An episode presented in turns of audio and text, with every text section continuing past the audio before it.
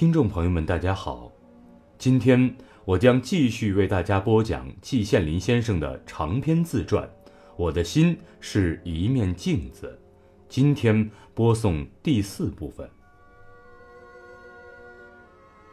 如果把我的一生分成两节的话，我习惯的说法是：前一节是旧社会，共三十八年；后一节是新社会。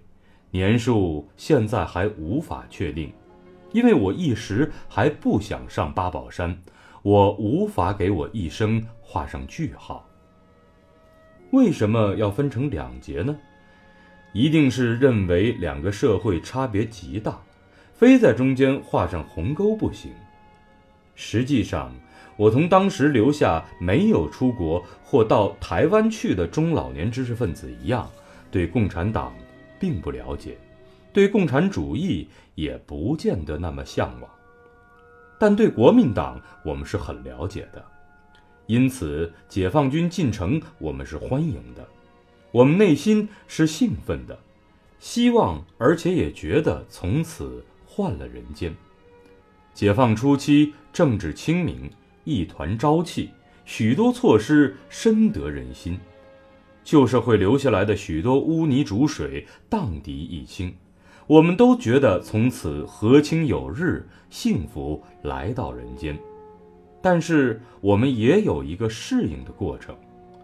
别的比我年老的知识分子真实心情我不了解。至于我自己，我当时才四十岁，算是刚刚进入中年，但是我心中需要克服的障碍可就不老少。参加大会喊万岁之类的口号，最初我是张不开嘴的，连脱掉大褂换上中山装这样的小事都觉得异常别扭，其他的也可想而知了。对于我来说，这个适应的过程并不长，也没有感到什么特殊的困难。我一下子像是变了一个人，觉得一切的一切都是美好的，都是善良的。我觉得天特别蓝，草地特别绿，花特别红，山特别青，全中国仿佛开遍了美丽的玫瑰花，中华民族的前途万丈光芒。我自己仿佛又年轻了十岁，简直变成了一个大孩子。开会时、游行时喊口号、呼万岁，我的声音不低于任何人。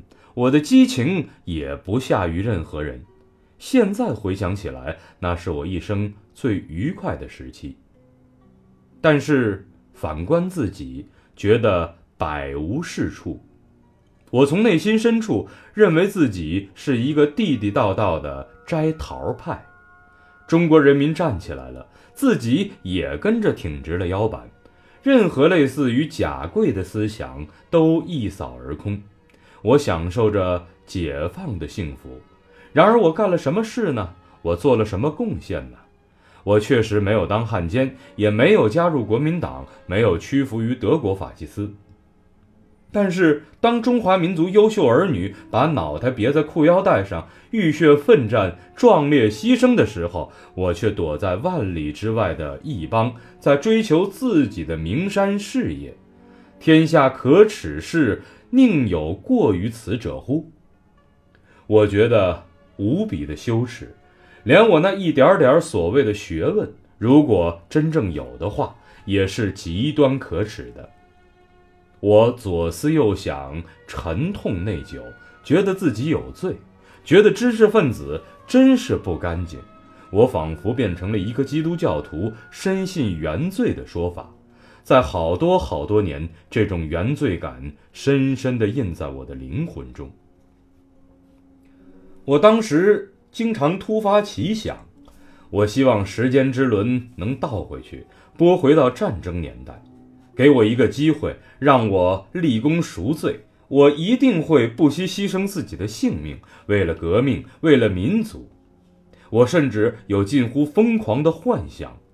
如果我们的领袖遇到生死危机，我一定会挺身而出，用自己的鲜血与性命来保卫领袖。我处处自惭形秽。我当时最羡慕、最崇拜的三种人是老干部、解放军和工人阶级。对我来说，他们的形象至高无上、神圣不可侵犯。在我的眼中，他们都是最可爱的人，是我终身学习也无法赶上的人。就这样，我背着沉重的原罪的十字架，随时准备深挖自己的思想，改造自己的资产阶级思想，真正树立无产阶级思想。除了毫不利己、专门利人之外，我到今天也说不出什么是无产阶级思想。脱胎换骨，重新做人，风风雨雨，坎坎坷坷，一会儿是山重水复，一会儿是柳暗花明，走过了漫长的三十年。解放初期第一场大型的政治运动是“三反五反”思想改造运动，我认真严肃地怀着满腔的虔诚参加了进去。我一辈子不贪污公家一分钱，三反五反与我无缘。但是思想改造，我认为我的任务是艰巨的，是迫切的。笼统说来是资产阶级思想，具体说来则可以分为几项。首先，在解放前，我从对国民党的观察中得出一条结论：政治这玩意儿是肮脏的，是污浊的，最好躲得远一点。其次，我认为外蒙古是被苏联抢走的，中共是受苏联左右的。思想改造，我首先检查、批判这两个思想。当时当众检查自己的思想，叫做洗澡。洗澡有小、中、大三盆，我是系主任，必须洗中盆，也就是在全系师生大会上公开检查。因为我没有什么民愤，没有升入大盆，也就没有在全校师生大会上检查。在中盆里，水也是够热的，大家发言异常激烈，有的出于真心实意，有的也不见得。我生平破天荒第一次经历这个阵势，句句都像是利箭一样射向我的灵魂，但是。因为我仿佛变成了一个基督教徒，怀着满腔虔诚的原罪感，好像话越是激烈，我越感到舒服。我舒服的浑身流汗，仿佛洗的是土耳其蒸汽浴。大会最后让我通过以后，我感动得真的流下了眼泪，感到身轻体健，资产阶级思想仿佛真被锅清了。像我这样虔诚的信徒还有不少，但是也有想蒙混过关的。有一位洗了大盆的教授，之前中盆、小盆不知道洗了多少遍了，群众就是不让通过，终于升到了大盆。他破釜沉舟，想一举过关，检讨的是痛快淋漓，把自己骂了一个狗血喷头。连同自己的资产阶级父母都被波及，他说了父母不少十分难听的话，群众大受感动。然而无巧不成书，大会主席瞥见他的检讨稿上用红笔大大的写着几个“哭”字，每到这地方他就嚎啕大哭。大会主席一宣布，群众大哗。结果如何？哼，就不用说了。跟着来的是批判电影《武训传》，批判《早春二月》，批判资产阶级学术思想。胡适、俞平伯都榜上有名。后面是揭露和批判胡风的反革命集团，这是属于敌我矛盾的事件。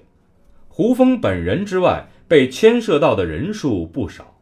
艺术界和学术界都有，附带进行了一次清查历史反革命的运动，自杀的人时有所闻。北大一位汽车司机告诉我，到了这样的时候，晚上开车要十分警惕，怕冷不防有人从黑暗中一下子跳出来，甘愿做轮下之鬼。到了一九五七年，政治运动达到了第一次高潮。从规模上看，从声势上看，从涉及面之广来看，从持续时间之长来看，都无愧是空前的。最初只说是党内整风，号召大家提意见，知无不言，言无不尽。当时党的威信是至高无上，许多爱护党而头脑简单的人就真的提开了意见。有的话说的并不好听，但大部分人是出于一片赤诚之心，结果被揪住了辫子，化为右派。而根据上头的意见，右派是敌我矛盾作为人民内部矛盾来处理，而且信誓旦旦地说右派不许翻案。有些被抓住辫子的人恍然大悟。原来不是说不抓辫子、不打棍子、不戴帽子吗？这是不是一场阴谋？答曰：否，这不是阴谋，而是阳谋。到了此时，悔之晚矣。戴上右派帽子的人，虽说是人民内部，但是游离于敌我之间，图以于人鬼之戏，滋味是够受的。有人到了二十年之后才被摘掉帽子，然而老夫毛矣。无论如何，这证明了共产党有改正错误的勇气，是有力量、有信心的表现。当时究竟画了多少右派，确数我不知道。听说右派是有指标的，这指标下达到每一个基层单位，如果没有完成，就必须补画。传说出不少的笑话来，这都先不去管它了。有一件事情，我脑筋里开了点窍。这一场运动同以前的运动一样，是针对知识分子的。我怀着根深蒂固的原罪感，衷心拥护这一场运动。到了一九五八年，轰轰烈烈的反击右派运动逐渐接近了尾声，但是。车不能停驶，马不能停蹄，立即展开了新的运动，而且这一次运动在很多方面都超越了以前的运动。这一次是精神和物质一齐抓，既要解放生产力，又要肃清资产阶级思想。后者主要是针对学校里的教授，美其名曰“拔白旗”，白就代表落后，代表倒退。代表资产阶级思想是与代表前进、代表革命、代表无产阶级思想的红相对立的。大学里和中国科学院里一些资产阶级教授狠狠地被拔了一下白旗。前者则表现在大炼钢铁上，至于人民公社，则好像兼而有之。共产主义是天堂，人民公社是桥梁。是当时最响亮的口号。大炼钢铁实际上是一场巨大的灾难。全国人民响应号召，到处搜捡废铁加以冶炼。这件事本来无可厚非。但是废铁捡完了，为了完成指标，就把完整的铁器，包括煮饭的锅在内，砸成废铁回炉冶炼。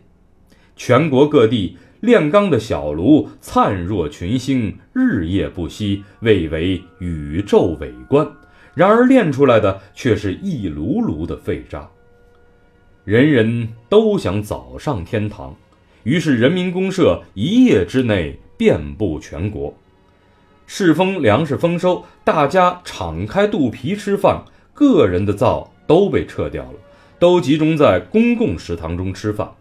有的粮食烂在地里，无人收割，把群众运动的威力夸大到了无边无际，把人定胜天的威力也夸大到了无边无际。麻雀被定为四害之一，麻雀被定为四害之一，全国人民起来打之，把粮食的亩产量也无限的夸大，从几百斤、几千斤到几万斤。各地竞相弄虚作假，大放卫星。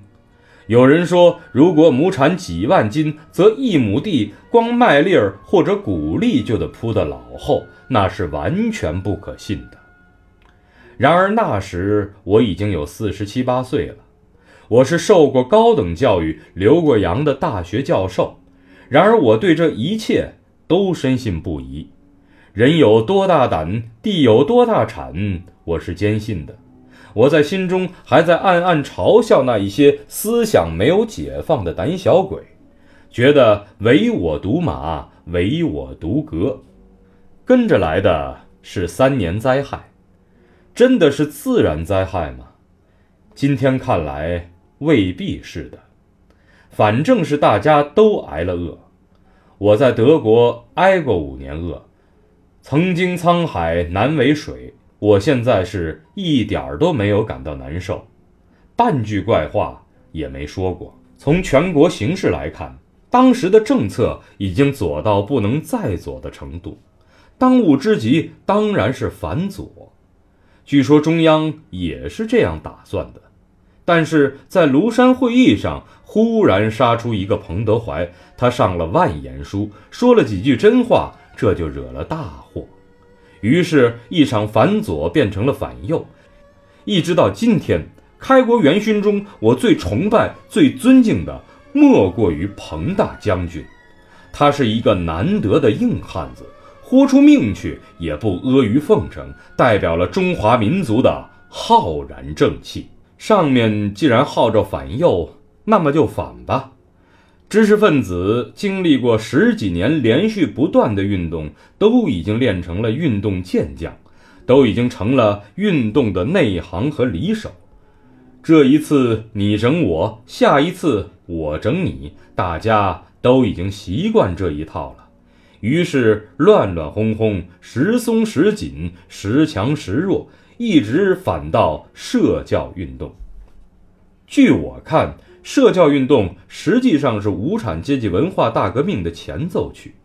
我现在就把这两场运动摆在一起来讲。社会教育运动，北大是试点，先走了一步。运动开始后不久，学校里就泾渭分明地分了派，被整的与整人的。我也懵懵懂懂地参加了整人的行列。可是有一件事情我不明白，也想不通。解放后第一次萌动了一点反动思想。学校的领导都是上面派来的老党员、老干部，我们资产阶级知识分子并起不了太大的作用。为什么上面的意思说我们统治了学校呢？我百思不得其解。后来北京市委进行了干预，召开了国际饭店会议。为被批的校领导平反，这就服下了文化大革命的起因。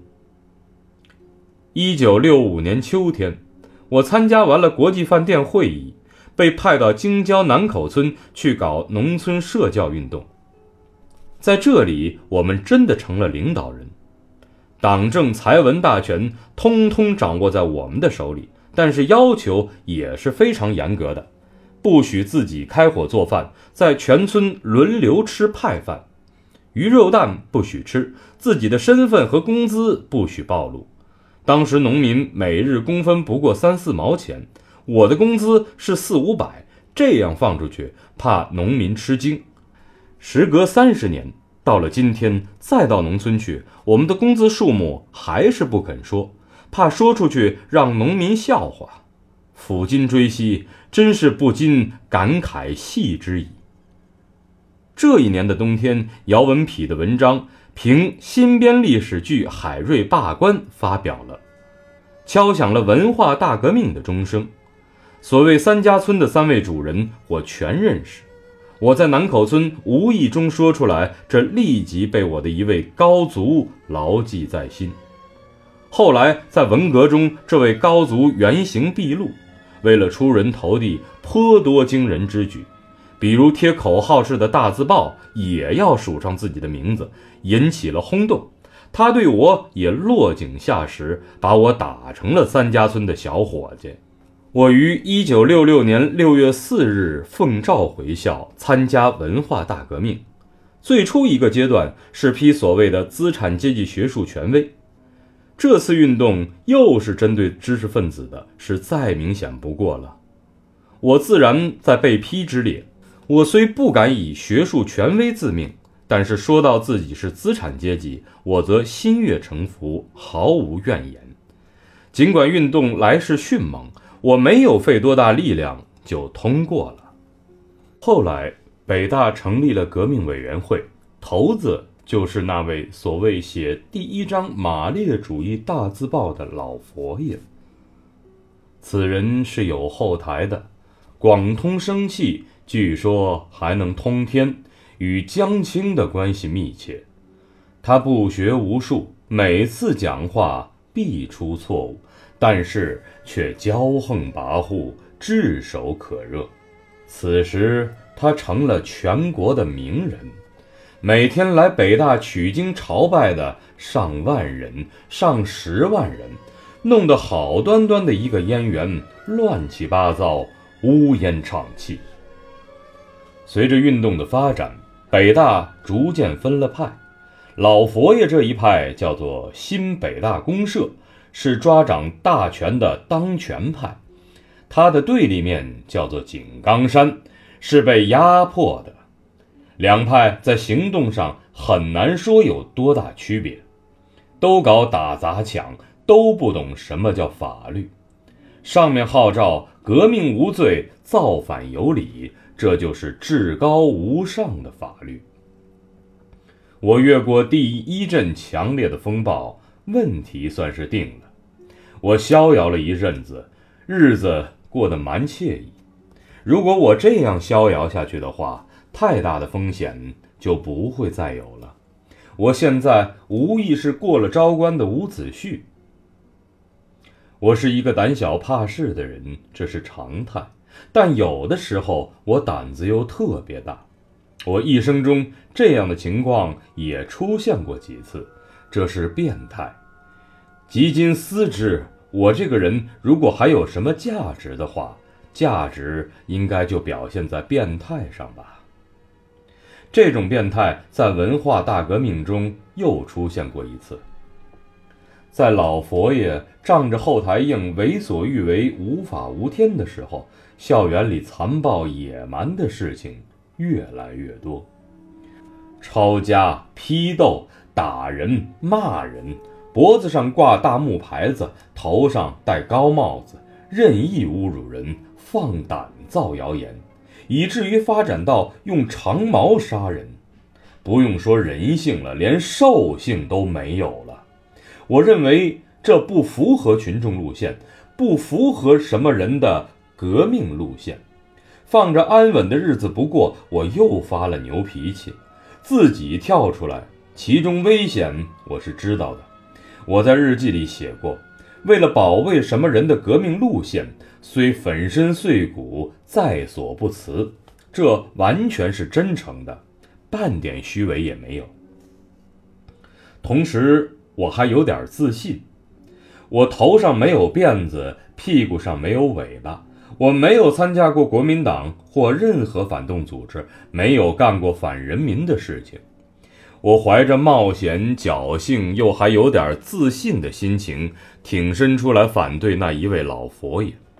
我完全是自己跳出来的，没想到，也可以说已经想到了，这一跳。就跳进了牛棚。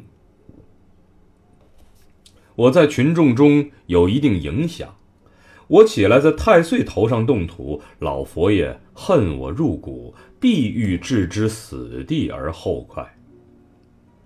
我被抄家，被批斗，被打得头破血流，鼻青脸肿。我并不是那种豁达大度、什么都不在乎的人。我一时被逗得晕头转向，下定决心自己结束自己的生命。决心记下，我的心情反倒显得异常的平静了，简直是平静的有点可怕。我把历年积攒的安眠药片和药水都装到口袋里，最后看了与我共患难的神母和老伴儿一眼，刚准备出门跳墙逃走。大门上响起了雷鸣般的撞门声，新北大公社的红卫兵来押解我到大饭厅去批斗了，这真是千钧一发呀！这一场批斗进行的十分激烈，十分野蛮，我被打得躺在地上站不起来。然而我一下子居然得到了顿悟：一个人忍受挨打折磨的能力。是没有极限的。我能够忍受下去的。我不死了，我要活下去。我的确活了下来。然而，在刚离开牛棚的时候，我已经虽生有死了。我成了一个半白痴，到商店去买东西，不知道怎样讲话。让我抬起头来走路，我也觉得不习惯。耳边不再响起“妈的”“混蛋”“王八蛋”一类的词儿，我觉得奇怪。见了人，我是口欲张而嗫嚅，足欲行而思居。我几乎成了一具行尸走肉，早已异化为非人。我的确活了下来，然而一个念头老在咬我的心。我一向信奉的“士可杀不可辱”的教条，怎么到了现在竟然被我完全抛诸脑后了呢？我有勇气仗义直言，打抱不平，为什么竟没有勇气用自己的性命？来抗议这种暴行呢？我有时甚至觉得隐忍苟活是可耻的。然而怪还不怪在我的后悔，而在于我在很长时间内并没有把这件事同整个文化大革命联系在一起。一直到一九七六年四人帮被打倒，我一直拥护七八年一次、一次七八年的革命。可见我的政治嗅觉是多么迟钝。我做了四十多年的梦，我坐拥原罪感四十多年。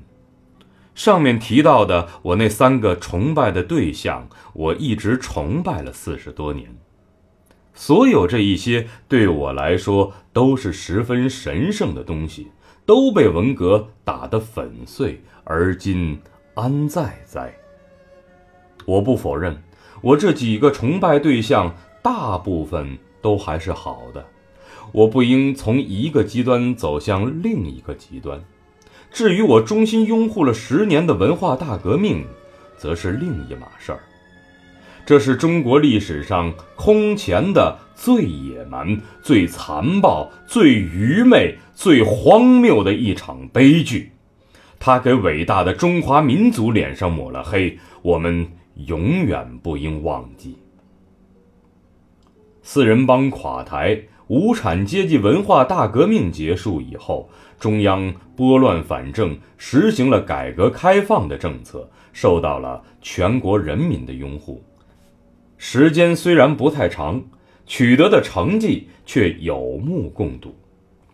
在全国人民眼前，在全国知识分子眼前，天日重明。又有了希望。我在上面讲述了解放后四十多年来的遭遇和感受，在这一段时间内，我的心境里照出来的是运动、运动、运动，照出来的是我个人和众多知识分子的遭遇，照出来的是我个人由懵懂到清醒的过程。照出来的是全国人民从政治和经济危机的深渊岸边回头走向富庶的转机。我在二十世纪生活八十多年了，再过七年，这一世纪，这一千纪，就要结束了。这是一个非常复杂、变化多端的世纪。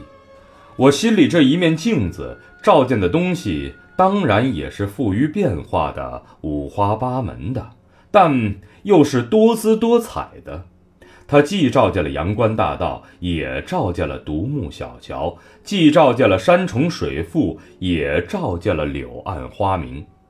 我不敢保证我这一面心境绝对通明称亮，但我却相信它是可靠的，其中反映的倒影是符合实际的。我揣着这一面镜子，一揣揣了八十多年。我现在怎样评价镜子里照出的二十世纪呢？我现在怎样来评价镜子里照出的我的一生呢？呜呼，慨难言矣，慨难言矣！却道天凉好个秋。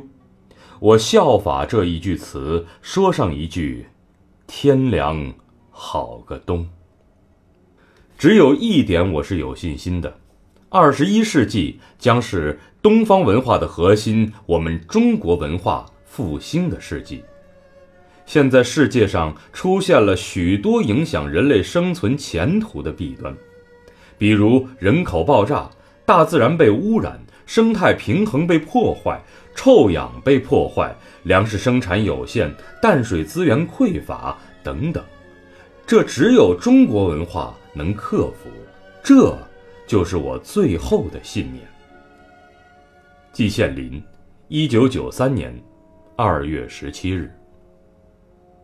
季羡林的长篇自传《我的心是一面镜子》，到今天就全部为您播讲完了。